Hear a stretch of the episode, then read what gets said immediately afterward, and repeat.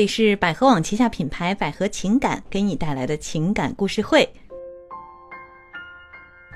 Hello，大家好，我是悠悠老师。哎，今天我们就要特别来介绍一个新兴的职业。这个职业最近可能大家会在一些报道上看到哈。我先来说一则报道。根据外媒称啊，中国的公司发现了一项有利可图的新生意啊，叫劝退小三。在中国的中产阶级当中，包养情人的现象正在增加，由此而产生了一个新职业，叫做小三劝退师。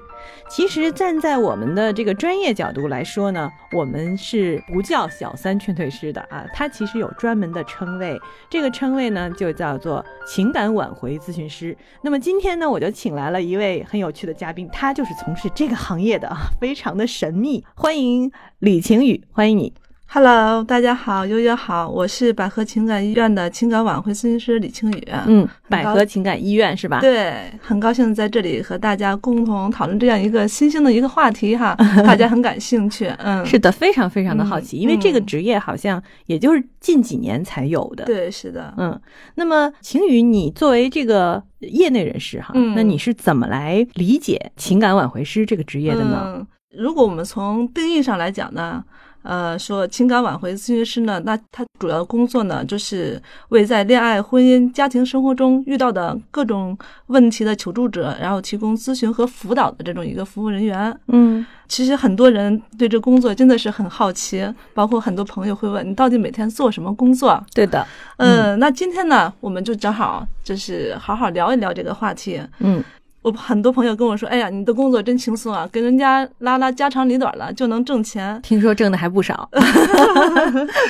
嗯，但是实际啊，在这个处理案件当中，我们的挑战是非常非常大的。嗯，为什么这么说呢？其实我们每天就是面对各种家庭矛盾，比如说暴力、冷暴力。”大打出手，然后出轨，嗯，婆媳相处，第三者自杀、自残，嗯，忧郁、抑郁，嗯，我们每天都要面对这样一些负面情绪的呃宣泄，嗯，那其实说作为咨询师，如果你没有一个强大的这种心理啊，呃，然后没有专业的这样一个疏导能力，就是很容易被带到这种。负面状态里去，哦，一定会影响到你的生活。嗯，咨询师从表面来说，我们可能说大家认为你只要精通婚姻里的一些处理方法就可以了。嗯，但实际上在这个过程中，你要需要学的东西很多，比如说婚姻法你要精通，然后物权法、民法通则这些都是需要去认真的学习。好，好，这个我们一会儿来细细的谈哈。嗯，我给提几个大家非常关心的问题。嗯，比如说。第一，婚姻情感挽回这个咨询师或者叫小三劝退师哈，你们工作流程是什么样的？可能在大家的印象当中，自我想象，大家肯定会脑补一下，说要劝退这个过程，一定是说咨询师坐下来面对面的跟小三沟通，嗯呀，你这个是不道德的，你不应该介入人家的婚姻。其实这样是没有效果的，嗯，对。然后呢，在这个第三者当中，其实它是分为呃三种类型，嗯，一种是金钱型的。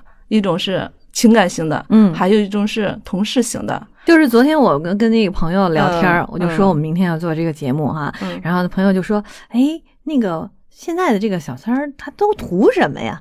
他说：“那图的多了哈，比如图钱的，图感情的。”对，他说：“那图钱嘛还好说，不行就给给钱打发打发就完了哈。”当然，其实据说那也不是很容易哈，不是很容易。比如说现在在你的这个处理的案例当中。就是图钱那种小三，你们通常怎么去解决他？呃，是这样的，就是说，咱们通过一个案例来分析这个事情，还可以吗？因为比较具体，大家可能也比较感兴趣啊。八卦，我们要听 八卦，八卦，对对对，八卦。有一个客户，然后呢，她丈夫四十七岁，然后夫妻两个人共同经营这样一家公司，嗯，其实每年的收入是非常高的，嗯，呃，有一个女儿，那女儿也是大学呃毕业参加工作。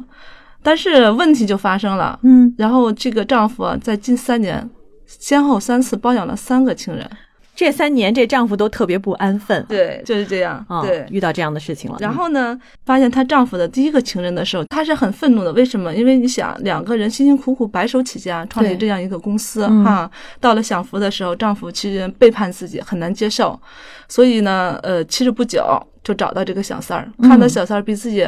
真是年轻漂亮啊，很难就说理智的去控制自己的情绪，嗯，大打出手，殴打、辱骂，就像我们在网上看到的那些视频一样，真实的。然后呢，不行啊，小三儿不走啊，因为小三儿来，他一定是奔着目的来的。那后来他想也没有用啊，回去了，嗯跟老公摊牌，你想怎么着这个事情？老公第一次其实面对这个出轨问题，他也没有经验，也是挺害怕的。嗯他也没有经验，他所以说我们就更加说明，有的时候人就一时冲动，对啊他没有想过后果，对对对，可能就是开心，嗯然后就做了，那所以其实，在这个遇到小三儿或者说出轨的这种境况的时候，呃，受害方这一方来说，如果他的他这种态度其实挺重要的。嗯你比如他就是做了最错误的一步，啊，殴打了小三儿之后呢，找小三儿谈。然后在这个过程中，其实她没有注重这个丈夫的一些面子颜面，可能说家人呐、朋友啊都给通知了，作为闹得不可开交不，可开交了。后来找小三儿也谈了，嗯呃，因为他本身也是做生意的嘛，就先问他你要多少钱。小三说：“我不是钱的问题。”对，说那你要什么呀？我要人，嗯或我要想要其他的地方，就是想要其他的一些东西。嗯嗯，那这个女士觉得不行啊，后来就是一味的开高价嘛，可能开到了几十万哦，就两个人进行了谈判，谈判。对，然后可能我给你五十万，你走不走？不行，对我要再要，还要，呃对对还要，然后呢，可能最后没有真正的这样一个谈判的心理素质嘛，他就是想把他赶走，所以这样一个高价。第一个是他自己劝退的，嗯。这就属于金钱型的，其实自己有的时候可以搞定，但是如果你没有这个谈判技巧，会损失很多的金钱，嗯。然后你丈夫的这个情感也会破裂，嗯这就是自己操作其实也可以做到的，嗯，但问题是说你的损失太大了，嗯对，我理解。作为一个男人来讲，他会觉得在这个事情上，你们把我置于何地了？对。啊，你们俩的事儿了哈，对。那到最后我俩都不想要，对，会有这种心理啊。他其实更多的会迁怒于他的爱人。出轨这个呃状况发生的时候，我们其实应该追究一下，就是说这个夫妻内因，嗯，他大多数这种案件都是由内因引起的，是你们之间有问题，所以才会延伸到外对对对。面那么我们嗯接着说，嗯。第二个小三他怎么处理的？呃，第二个小三依然是这样，自己搞定了，给钱啊对，但是自己抑郁了，他会想说，那后面再出现这些我怎么办？我这辈子都要不停的给钱。对他啊会有，所以第三次他理智了，当然第三次他也是用了同样的办法，但是他败了，不管用是吧？没劝走。这个小三很高明，毕哦竟就是前两次她没有照顾到丈夫的这样一个颜面，反正就撕破脸了。嗯我干脆就公开的就包养了一个情人，二十六岁。然后呢，他也是长期的居住在小三那儿，偶尔回家看看孩子。啊，嗯，他们俩变成一家子了。然后呢，这个李女士呢，也就一度的抑郁成疾，每天也是以泪洗面，然后痛不欲生。后来呢，她没办法，也是呃找到我们，说恳求我们来协助。嗯其实呢，我们已经发现，其实在她性格里啊，存在了很多问题。但是，一开始呢，是这种问题是归功到自己的身上，他不会去做一个自省。嗯，对，然后呢，我们也告诉他，就是我们在婚姻当中，其实是要经历四个阶段的。比如说，我们恋爱期一般称为绚丽期，嗯爱情嘛，就是特美爱情特美好的时候，特美好，热烈的时候，那个叫绚丽期。对，嗯然后呢，我们就会随着这种家庭琐事啊这种状态，把我们推到下一个、嗯这样一个过程，这个这样一个时期就叫幻灭期，嗯，就是幻灭了。对，幻灭了。哎呀，我们以为会过得多好，其实还是这么平平淡淡哈。对，不是平淡的问题了，那就是很无聊战战争的问题嗯，了。哦，开始发生摩擦了。对，实际上在这个就很多在中国家庭走到这一步，其实就选择结束了。在我们生活的四个步骤里，他们只走了前两步。那么第三个步骤就是最重要的，也是说比较难熬的一个过程，就是自省的这个过程。自省。自省，嗯就是说我们要维护这样一个家庭，一定要先自我反省，有这样一个过程。嗯因为其实看在我们夫妻相处的过程中，就是我们结婚，那我怎么会感觉到舒服呢？我一定是希望把对方变成我这样的人，嗯我才会舒服。嗯，但对嗯方同样有这样的一种想法，你得变成我。就是掰来掰去，对，一弈嘛。对，就好像拔这河一样，对啊，你往这边抻，我往那边抻。然后呢，就导致这个问题的发生。其实这个四行很重要，就是说什么样的婚姻最幸福啊？就是嗯对自己要求的高一点，嗯，对对方的要求低一点儿对对方的关注度高一点。让自己变得更好。嗯，但是呢，你不要过于在意自己对他的那个付出对啊，他付出你不要过于期望他的一个回报。回报。对对对，这个嗯其实很不容易很啊，不容易，所以说需要这种专业的一个辅导嘛，嗯对不对？通常在这个阶段会接受，为什么？因为婚姻已经出现问题了。嗯然后呢，我们其实也通过我们百合呃情感医院的一套婚姻诊断测试，啊，对有这么对一个测试，他会通过测试反映你在生活表层的一些问题，包括你的心理的一些问题，以及个性对婚姻产生的一些负面的一些影响。嗯它的这个维度是非常全的。如果我们说他可能不相信，通过这种科学的东西出来的数据，哎，他觉得联想自己的实际生活，觉得确实是这样。嗯那我们帮他分析这个问题是什么，就告诉他，您丈夫出轨这个事情，你不能完全就是推到他身上。那一定就是说你们在沟通中出了一些问题，比如说会问，那你跟你丈夫在沟通中是一种什么方式？那平时都怎么聊的？对嗯沟通是三步骤：聆听、表达，才有交流。我说你们在表达一个事情干法的时候，你们第一步能不能走完？他想想走不完，他说了，我觉得不行，行不通，我立马打断他。哦，我说对了，问题就出来了。嗯你们三步走了一步，他没有表达的一个机会，你不聆听，他表达不了，你们没有交流。嗯，就是说，长此以往，你们就没有话题，他也他不想就去跟别人聊了，对，他啊就会别人聊了，嗯所以他也也意识到这个问题了。嗯所以我们也是跟他定了，就是来定了这样一个分离小三的一个步骤。第一，你要自省，呃，怎么自省呢？就说丈夫偶尔回家，他其实这个关键点要抓住，那你就不要再去指责他不、要咄咄逼人，讨伐他。嗯然后呢，在经济上相对的放下松。这个李女士知道她爱人出轨之后呢，每个月就给他固定的两千块钱，啊或者说五千块钱这个样子。其实对男人来说很难接受，毕竟家里人家也是大老板，对啊对吧？对对对，但是他自己知道自己做错事情了，他也能接受这种。这小三儿可怕在什么地方？你有钱没钱我给你钱跟我没关系，啊，我来养你。对小三儿拿钱租房子来养这个嗯李女士的丈夫，您想一想，在这种过程当中，这个丈夫应该是倾向哪一方？小三的温柔。肯定是这样，老婆的泼辣，被出轨的那一方，就是嗯他的行为不得当，就是会把自己的老公一步一步一步的推向小三儿，推向小三儿。对他其实也意识到这个问题了，嗯所以她也就是配合我们，就是做了一些自我检讨，当然跟丈夫也说了一些心里话。嗯。那老公也觉得其实挺对不起老婆的，其实出轨一方本身就有很强的内疚感，对啊应该抓住他那个内疚感，对是吧？对对对嗯，这样的就是丈夫其实回家的频率会慢慢的变高，他不感觉到那么压抑了。对，然后呢，我们也跟女儿做了一次通话，就也辅导她。她说：“我不能接受我爸爸这种行为，我接受不了。”嗯所以其实女儿一开始是不理她爸爸的。我说这样不行，你会把你爸爸推得越来越远。所以我建议你呢，就是每天要跟你爸爸有一定时间的通话。什么时候通话呀？那在小三儿和你爸爸单独相处的时候，这个其实说通话内容无所谓，嗯，就是扯闲篇儿。问题就是离间他们，啊就让他这招太狠了，就让小三知道 嗯这个男人对家的依恋是这么深的，嗯就从心理上去打击他。这时候呢，我们会进行另外一方面的一个部署啦，嗯嗯，那就是有安排特殊的角色接近小三儿。哦，真有这一招啊！对我看那个新闻报道上说有这样子，用这种方法，啊其他的一些方法，比如说扮演成她的闺蜜，或者嗯扮演成一个一个帅哥，干脆就是一帅哥啊，对或者诸诸如此类的。对对，这样这样好吗？从一开始我们就认为我们无缘无故的去插足于别人的生活，从道德上是不是对？但是说对，会感觉这个事情本身是不是有点不太好哈？。对对对，但是问题是，他的目的是为了我们的这个中国传统啊的，我们认为在中国还是说婚姻是受法律保护的。我们认为其实第三方目前大众来说是不道德的，嗯，所以说我们是基于这种有出发点？用了特殊手段。对对对啊，那咱们后来用了当然我们肯定不会对这个所谓的第三方有任何就是说不良的一些行为造成不好的这样一个后果。嗯对我们肯定是考虑到呃他的一个情绪的，因为毕竟他也是作为一个人，从我们这一方来说，他也是一个无辜者。他也有他要被对尊重的地方。后来我们用了什么招？拍了一个什么？首先帅哥还是美女？首先是第一，我们就是安排了一个美女，然后到她健身的这种健身会所去接触她。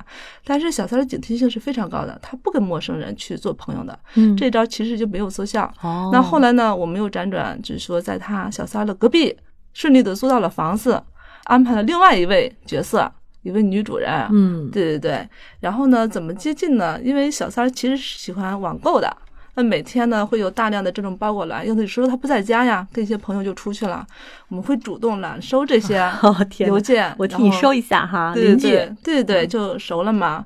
对，毕竟都是女人嘛。然后呢，熟了之后呢，这个女主人会经常举办一些 party。对，所以其实，在分离小三过程中，这个费用相对也是比较昂很高，贵的。啊所以我们就明白为什么会费用很高。因为我们要置办一些车也好。行头也好，包也好，要跟小三儿去匹配的，所以这个费用会相对高，所以定期的会举办这样一些派对，呃，请他对来，请他来。一开始他是不来的，嗯因为毕竟不熟，他是有防备的，经不住再三邀请嘛，总是要给些面子嘛，就来。嗯，那这时候呢，而且他是不是有时候也挺孤独的？对，挺孤独的，因为男的这个不可能。角色，嗯通常都有点孤独。嗯然后呢，我们在 party 上另外一个角色就会出现，哦，这个一般会设定为海归留学女女主人的高收入弟弟出现了。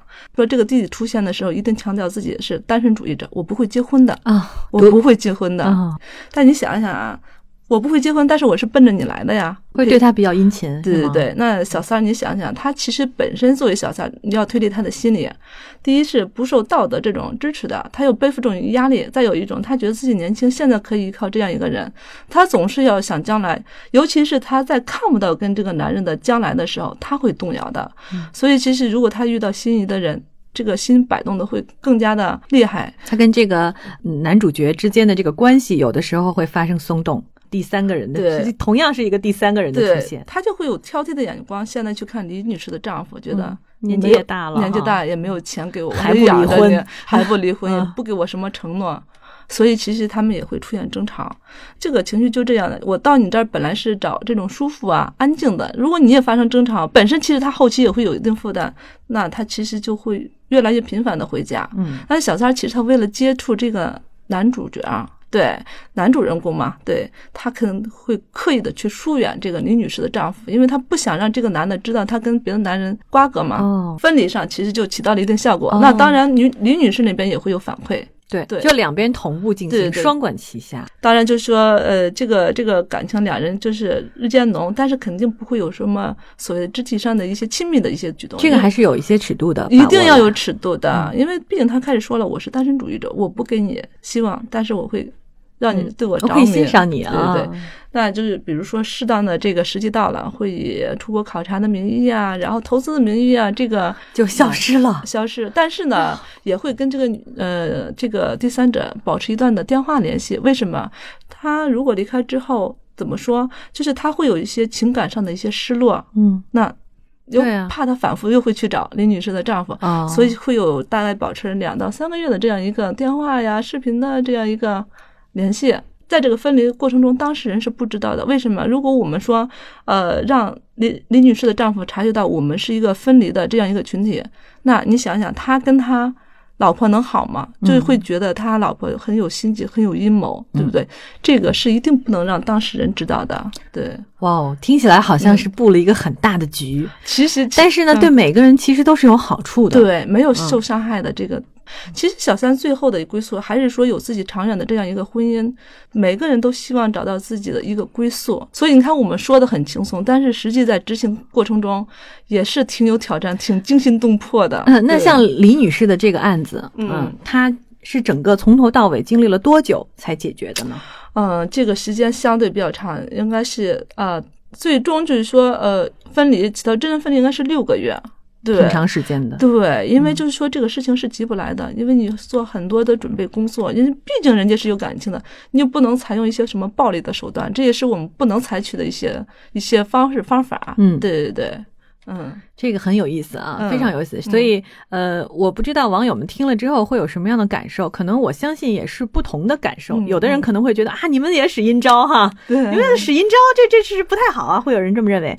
也许会也会有人认为说，毕竟这个事情最终的结尾是好的，所以这是其实是一套科学的办法。嗯，对，听起来是一个故事，嗯或者说听起来是一个局，但实际上这中间有很多的点都是非常科学的。嗯啊，你自己解决不了，所以你要寻求专业的帮助对啊，这个是很明确的嗯。另外就是为什么你跟你丈夫之间的问题，其实来自于你们自己内自身，嗯，所以我们有专门的一套这个呃测试，是来测试你的问题所在。对，哎，当发现这问题之后，告诉你该怎么解决。嗯同时，你做不到的时候，我们出具其他的力量嗯来帮助你去做这些事情、对啊，对那最终达到一个大家皆大欢喜的这个效果对嗯。对那最终我们还让小三儿也找着合适的伴侣了。对对对对，这个，哎呀，我觉得这这其实也挺好的一件事。这也是百合网的一个优势所在嘛。对，不所以就是嗯我们，当然大家听到这里肯定也知道，其实我们因为我们今天来的这位嘉宾呢，就是我们百合网的这个情感挽回咨询师，所以其实我们百合网现在就是有这个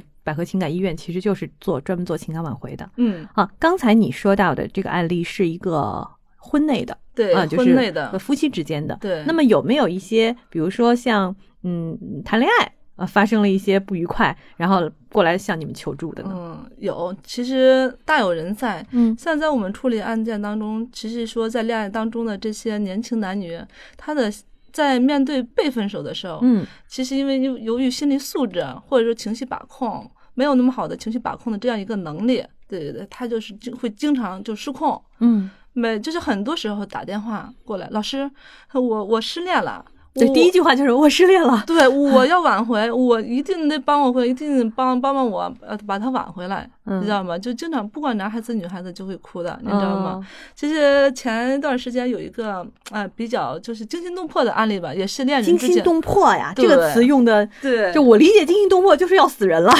呃差不多，真的是是真的是会会有这种，嗯嗯、这个这个呃，像我们的求助者呢是来自山西的一位陈先生，嗯那他和张小姐呢是一对恋人，嗯嗯。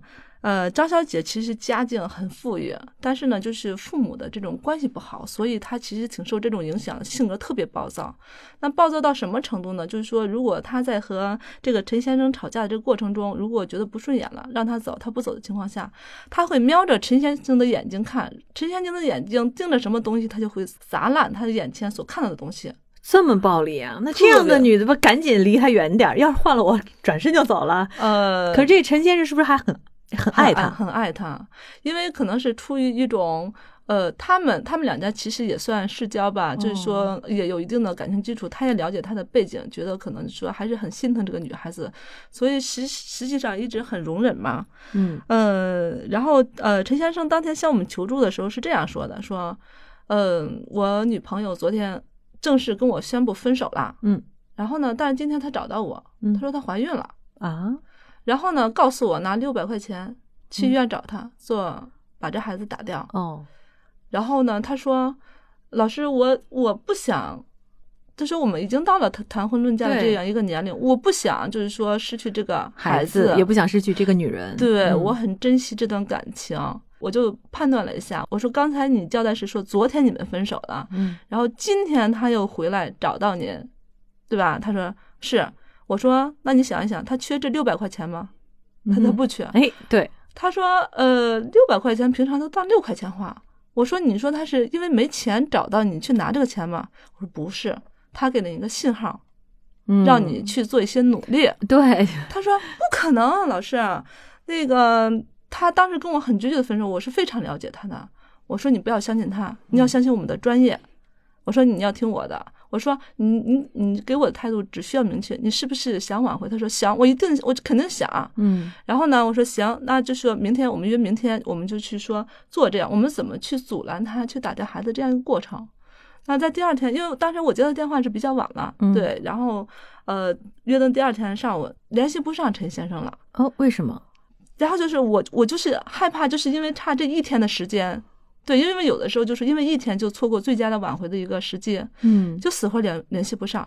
后来第三天的时候联系上他了，情绪非常低落。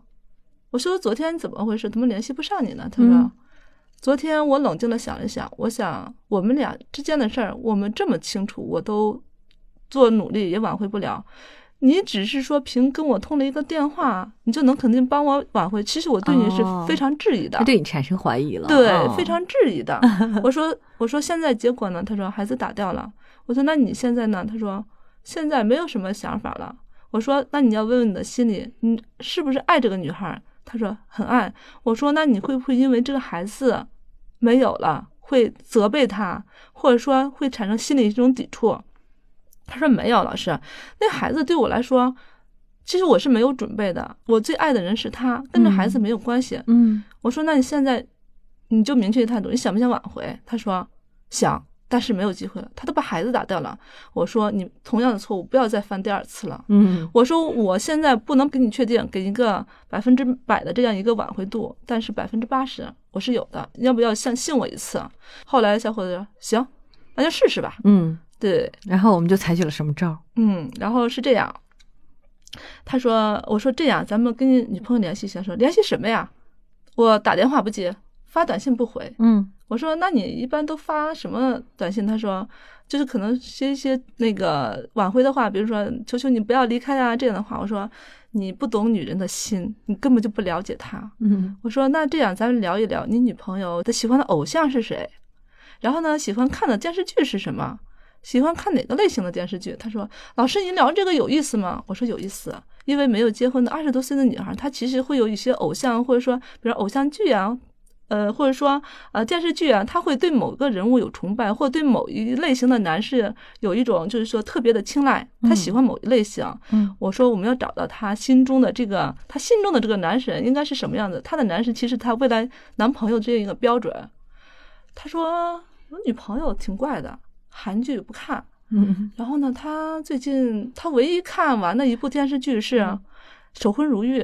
哦我，说《守婚如玉》，我就赶紧就是百度了一下，嗯看了一下情节。我前两天特别火的一部电视剧啊，，对，然后呢，我说行，我说我有办法了。然后呢，我说这样，我编一条短信啊，我说我编一条短信，然后呢，你给他发过去。嗯我说我不保证这条短信一定能百分之百的他回，嗯你先试试。嗯对，然后呢，短信是这样写的，嗯我说，呃，你以为我是想拿孩子来牵制你吗？你错了，那些不重要啊。对我来说呢，你的身体健康更重要，你就给我两天的时间照顾你啊。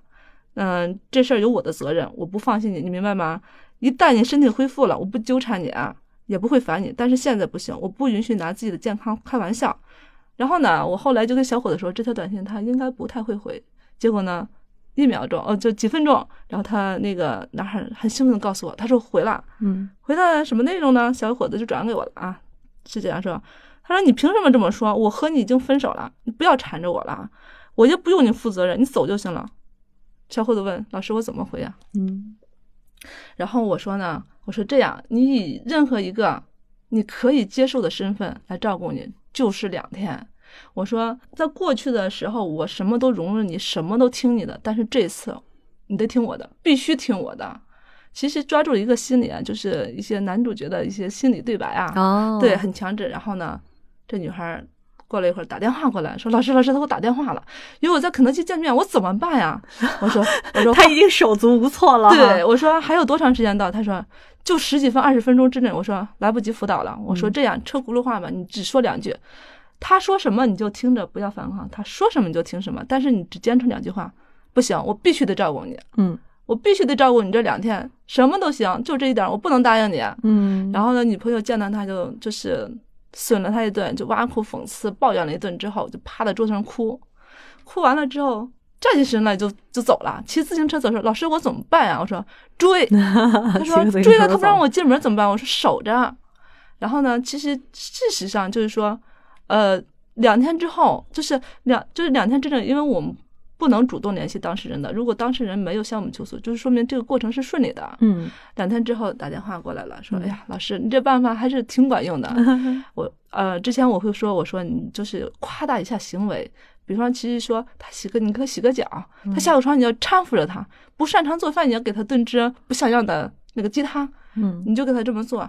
然后呢，如果他摔东西，你就抱他，什么都不要说。嗯。这两天你尽量少说话，因为怕你说错了。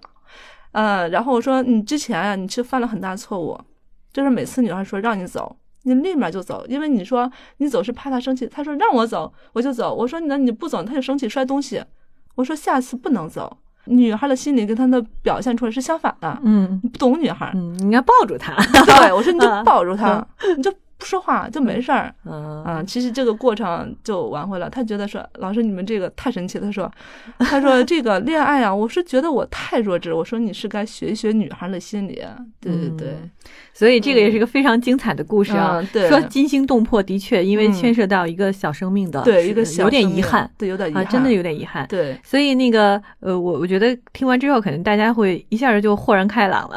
嗯 尤其是我们，你知道有很多宅男会听我们的节目啊，他们可能会想到说，哎呦，检讨一下过往在跟女朋友或者跟喜欢的对象交往这个过程当中，其实是犯了很多的错误。对，所以从此我们就得出一个结论，就是恋爱其实是一门需要修炼的学问，呃，婚姻也是一样的。嗯，那是必须的，嗯必须的，并不是，说结了婚了，或者说确定恋爱关系了，一切就万事大吉了。嗯，实际上，哎，你在往下走的过程当中，还会发生各种各样的问题。对，当你面临这种各种各样的问题的时候，可能，哎，有的时候你能解决，有的时候你就不能解决。嗯那当你不能解决的时候，可能就需要寻求专业的帮助。对，实际上是这样，就是说，呃。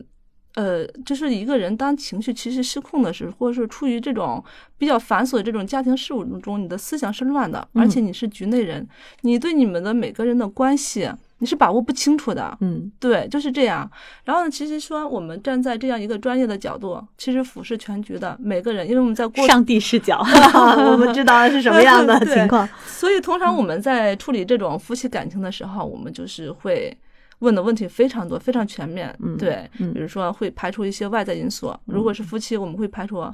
嗯，婆媳相处的一些关系，如果婆媳 OK，那可能就说孩子也没有受太大的精力的一个牵扯，那就是一定你们之间嗯之间出现有问题，之间有问题，我们会缩小这个范围。嗯嗯，好，嗯。好，我们今天真是聊了很多哈，但是因为节目篇幅有限，嗯。呃，下一集我预告一下，我们下一集还会这个李晴雨还会跟我们继续聊关于情感挽回和小三劝退这样的话题哈。嗯。嗯。那、我们今天先到这里，呃，如果在听我们节目的过程当中，你有什么疑问啊、有一些你的感触，也可以给我们留留言。